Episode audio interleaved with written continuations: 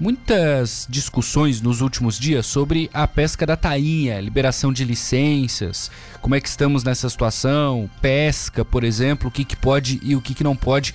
Hoje, por exemplo, dia 11 de maio de 2022. A gente tem no telefone Sérgio Winkler. Sérgio, bem-vindo à Rádio Cidade, tudo bem? Boa tarde. Boa tarde, tudo bem?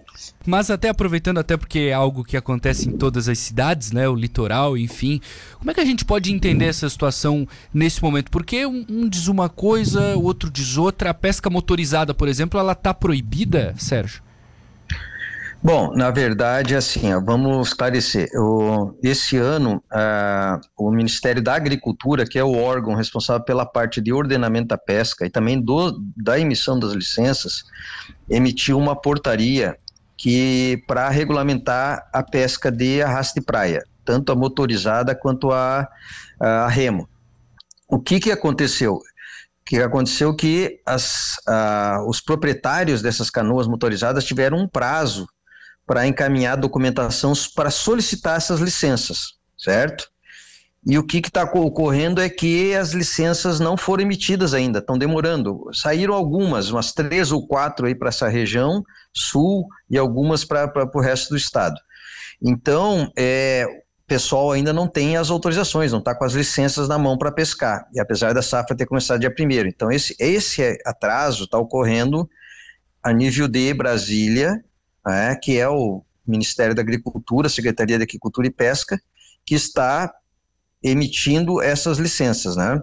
E o que tem havido uma confusão, inclusive, que hoje de manhã foi vinculado em algumas rádios aí da região, é que poderia estar vendo o que Brasília estaria emitindo as licenças e a Secretaria de Estado estaria segurando as licenças.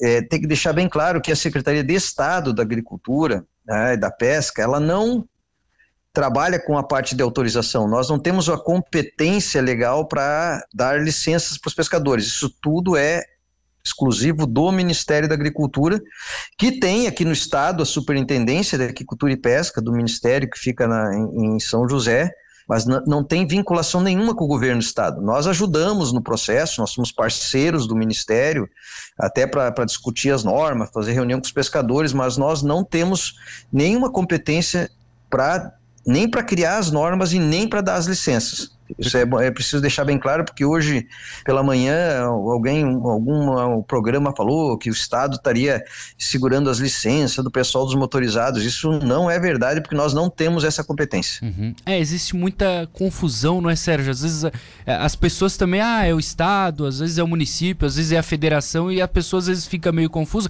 o que não é, justifica é. também, não é a crítica é, de maneira injusta alguma. Sim, não, e, e a gente, a gente é solidário aos pescadores pescadores, tá? Nós estamos junto com os pescadores, estamos brigando pela causa deles, estamos tentando, mas isso não quer dizer que seja não tenha qualquer disputa política ou qualquer coisa nesse nível. A nossa questão é que realmente houve um atraso no ministério. Tá. Nós estamos brigando, lutando pelos pescadores aí da região, tem contato diário com os pescadores, né?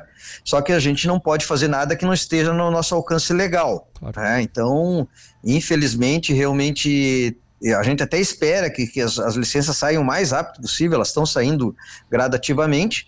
É, espera que até a próxima semana já tenha o pessoal aí, que não são muitas, né, são em torno de 20, 25 canoas que, que, motorizadas, que elas possam ter as licenças e possam realizar a sua pesca, né? Uhum. É, mas assim, é, precisa ter autorização, porque se não tiver autorização na mão, tem, corre o risco né, de, de, de, ser punido aí pela fiscalização da Polícia Militar Ambiental, né? Sim.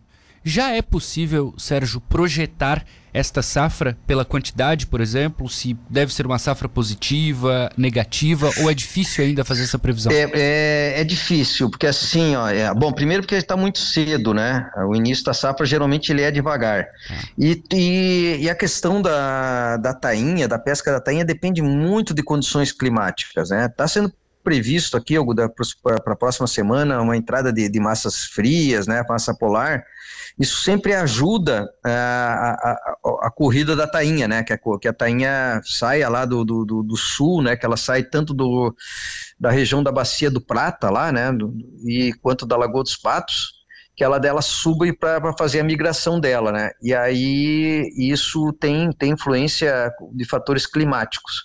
Então a gente está aguardando e, e, e, realmente é impossível fazer uma previsão, sabe? Não tem, é algo que, que a cada ano é diferente. Então Sim. a gente sempre torce para que seja a melhor possível, né?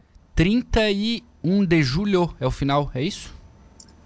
31 de julho, julho. sim, é, é, o final. Na verdade, é assim, ó, a safra mesmo, as capturas mais pesadas, fortes, acontece até lá para o 15 de julho, tá? Sim. É, isso acontece tanto que já na metade de julho, as, a, aqui na região da Grande Florianópolis, os, as, as, pessoas se desmobilizam, já, já saem dos ranchos, porque a pesca enfraquece muito a partir de 15 de julho. Uhum. O governo federal, então, precisa agilizar um pouco esse processo, né, Sérgio? Porque é um período muito curto para esses pescadores sim, e aí, sim. dentro do período ainda tem dificuldade, fica difícil, né?